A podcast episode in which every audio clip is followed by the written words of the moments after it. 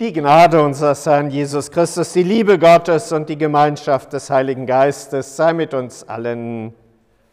Amen. Hört Gottes Wort aus dem Johannesevangelium im 21. Kapitel.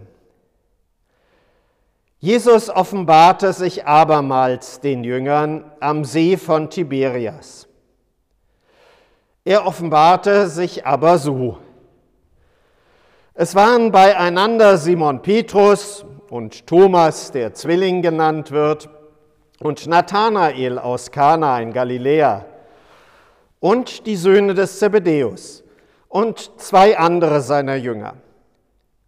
Spricht Simon Petrus zu ihnen, ich gehe fischen. Sie sprechen zu ihm, wir kommen mit dir. Sie gingen hinaus und stiegen in das Boot, und in dieser Nacht fingen sie nichts. Als es aber schon Morgen war, stand Jesus am Ufer. Aber die Jünger wussten nicht, dass es Jesus war. Spricht Jesus zu ihnen, Kinder, habt ihr nichts zu essen? Sie antworteten ihm Nein. Er aber sprach zu ihnen, werft das Netz aus zur Rechten des Bootes, so werdet ihr finden. Da warfen sie es aus und konnten es nicht mehr ziehen wegen der Menge der Fische. Da spricht der Jünger, den Jesus lieb hatte, zu Petrus, es ist der Herr. Als Simon Petrus hörte, es ist der Herr, da gürtete er sich das Obergewand um, denn er war nackt und warf sich in den See. Die anderen Jünger aber kamen mit dem Boot, denn sie waren nicht fern vom Land, nur etwa 200 Ellen, und zogen das Netz mit den Fischen. Als sie nun an Land stiegen, sahen sie ein Kohlenfeuer am Boden und Fisch darauf und Brot. Spricht Jesus zu ihnen, bringt von den Fischen, die ihr jetzt gefangen habt. Simon Petrus stieg herauf und zog das Netz an Land, voll großer Fische, 153. Und obwohl es so viele waren, zerriss doch das Netz nicht. Spricht Jesus zu ihnen, kommt und haltet das Mahl. Niemand aber unter den Jüngern wagte ihn zu fragen, wer bist du? Denn sie wussten, es ist der Herr. Da kommt Jesus und nimmt das Brot und gibt's ihnen desgleichen, auch den Fisch. Das ist nun das dritte Mal, dass sich Jesus den Jüngern offenbarte, nachdem er von den Toten auferstanden war. Herr Gott, himmlischer Vater, schenke du uns deines Heiligen Geistes Kraft im Hören auf dein Wort durch Christus, unseren Herrn. Amen.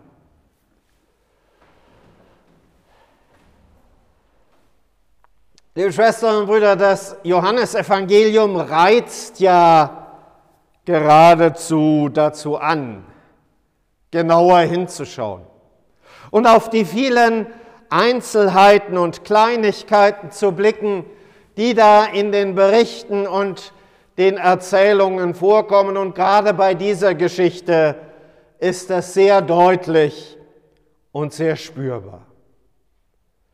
Da sind die also zusammen, diese Jünger, sieben an der Zahl, eine Zahl, die für die Vollkommenheit steht, für die sieben Tage, die die Woche hat. Also das ist schon rund an dieser Stelle. Auch wenn es halt eben dadurch, dass Judas nicht mehr dabei ist, keine zwölf sind, so ist auch mit dieser Siebenzahl irgendwie auf diese Art und Weise zum Ausdruck gebracht. Ja, das sind also jetzt so die Jünger zumindest in ihrer großen Mehrheit. Die haben sich wieder nach Galiläa begeben. Das heißt, wir sind schon einige Tage nach den Ereignissen in Jerusalem. Und vielleicht ist es ja so diese Situation, dass sie erstmal versuchen zu verarbeiten, was da überhaupt eigentlich passiert ist und was das bedeutet. Diese beiden Begegnungen mit dem Auferstandenen, die sie hatten, das lässt sich ja auch nicht so leicht verarbeiten. Und irgendwie fehlt dann doch wieder die Perspektive. Fehlt die Ausrichtung. Was machen wir denn nun? Da sitzen wir jetzt zusammen und denken irgendwie gemeinsam nach, grübeln über das, was das zu bedeuten hat oder was das Leben denn überhaupt jetzt an dieser Stelle ist, was das mit uns macht. Aber irgendwie so alleine kommen sie an der Stelle ja auch nicht weiter. Und es ist nur zu verständlich, dass der Petrus sagt, oh Mann, ich gehe jetzt fischen. Weiß ich, was ich tue? Kann ich? Das waren ja Experten in der Hinsicht. Der muss sich irgendwie beschäftigen, weil Petrus ja eigentlich von sich aus so ein Machertyp ist. Also einer, der immer irgendwie nach vorne prescht, der immer irgendwie dann auch in Aktion hineingehen muss.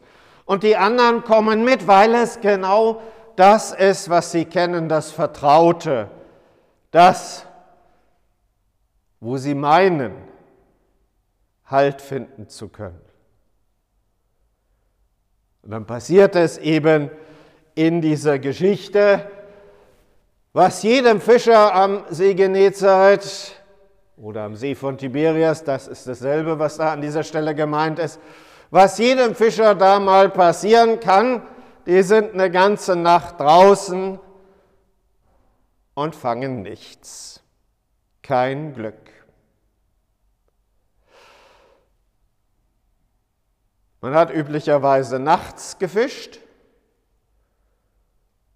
und hat dann im Regelfall mit einer Laterne oder mit einer Fackel auf einer Seite geleuchtet, um die Fische nach oben zu ziehen, anzulocken. Das war so die Technik. Also, früher Morgen, das heißt mit der Technik, die Sie haben, tut sich nichts weiter, eigentlich ist jetzt vorbei. Und man merkt auch daran im Verlauf der Geschichte, dass sie schon relativ nahe am Ufer dran sind, dass eigentlich die Geschichte für sie an dem Punkt gelaufen ist. Da steht dann Jesus am Ufer. Kinder, habt ihr nichts zu essen? Wörtlicher, Kinder, habt ihr kein Zubrot, keine Zukost. Also Brot, das war Grundnahrungsmittel, da hätte er dann direkt nach Brot gefragt. Aber alles, was dazu kam, Fisch, gelegentlich mal Fleisch, Gemüse, das war diese Zukost, dieses Zubrot. Und danach fragt Jesus an dieser Stelle. Hier bei uns würde er wahrscheinlich nach aller Wurst fragen. Und die sagen, nee, haben wir nicht, haben nichts gefangen. Dann kommt eben dieses Wechselspiel, das wir ja so spannend dann auch irgendwie finden. Werft das letzte Mal auf der rechten Seite aus.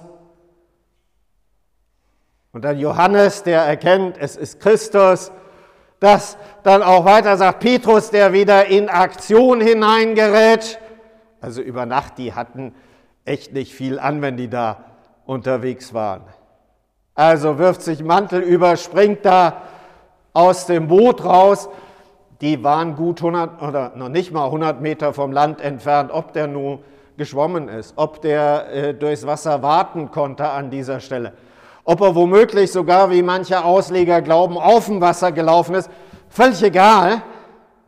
Der will nur noch dahin. Die anderen sind langsamer, kommen dann letztendlich auch. Dann ist da schon Kohlenfeuer.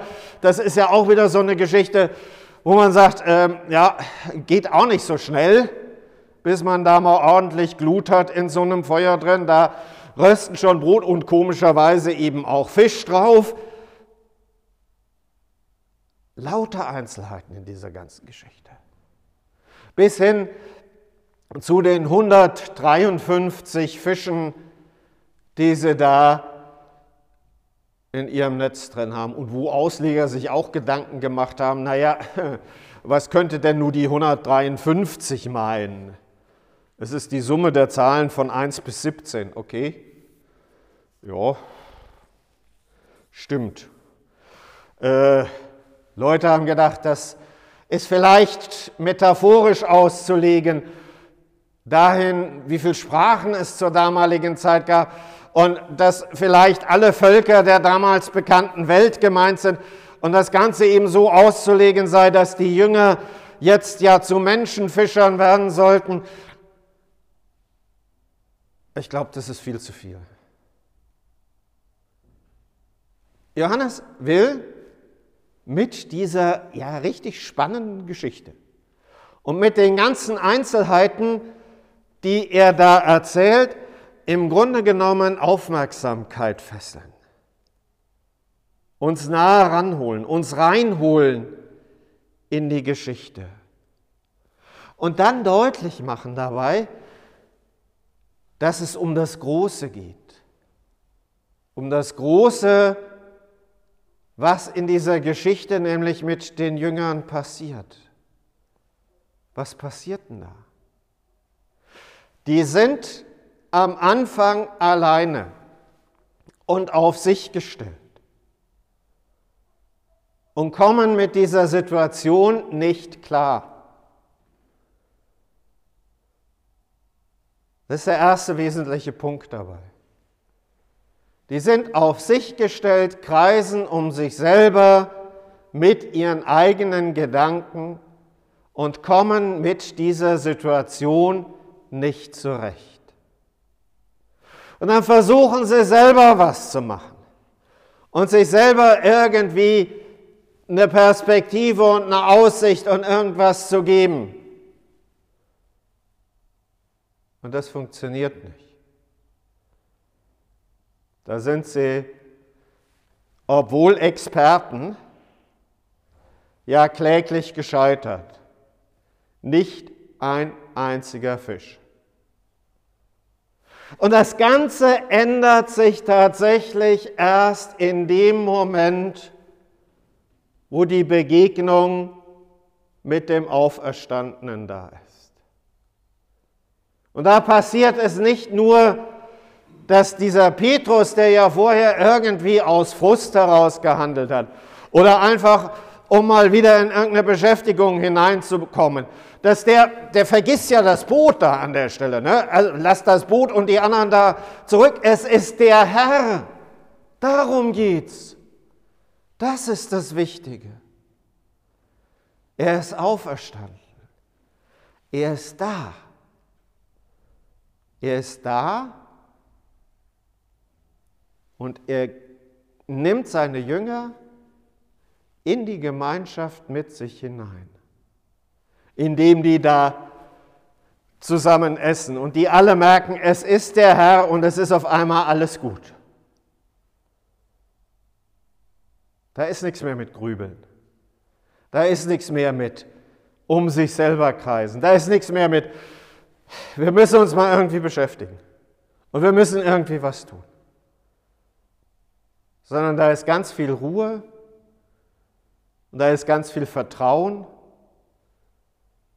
und da ist einfach gut und Zusammensein. Darum geht es bei dieser Geschichte.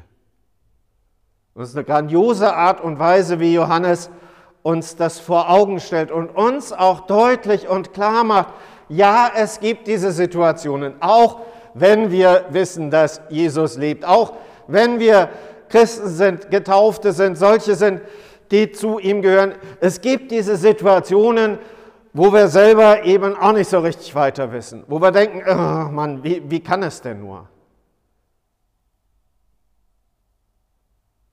Und wir stehen genau wie Petrus in dieser Gefahr dann zu sagen, jetzt müssen wir aber mal. Jetzt müssen wir dieses und jenes tun. Und wir müssen uns mal zusammenreißen. Und wir müssen irgendwie mal einen Zug in unser Leben reinkriegen. Und die Geschichte macht uns deutlich, ohne Jesus haut es nicht hin. Es haut nur dann hin, wenn Jesus dabei ist. Wenn der Auferstandene in unserem Leben präsent ist. Und das sagt er uns zu.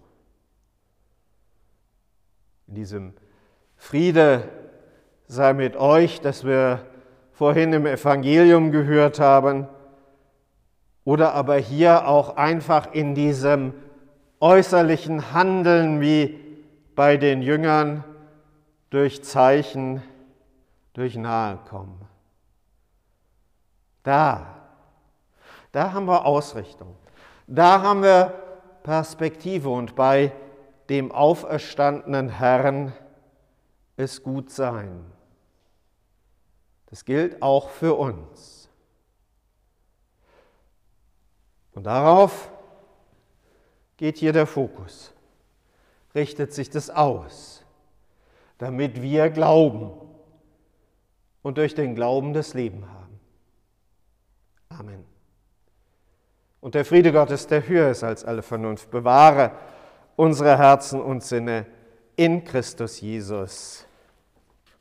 Amen.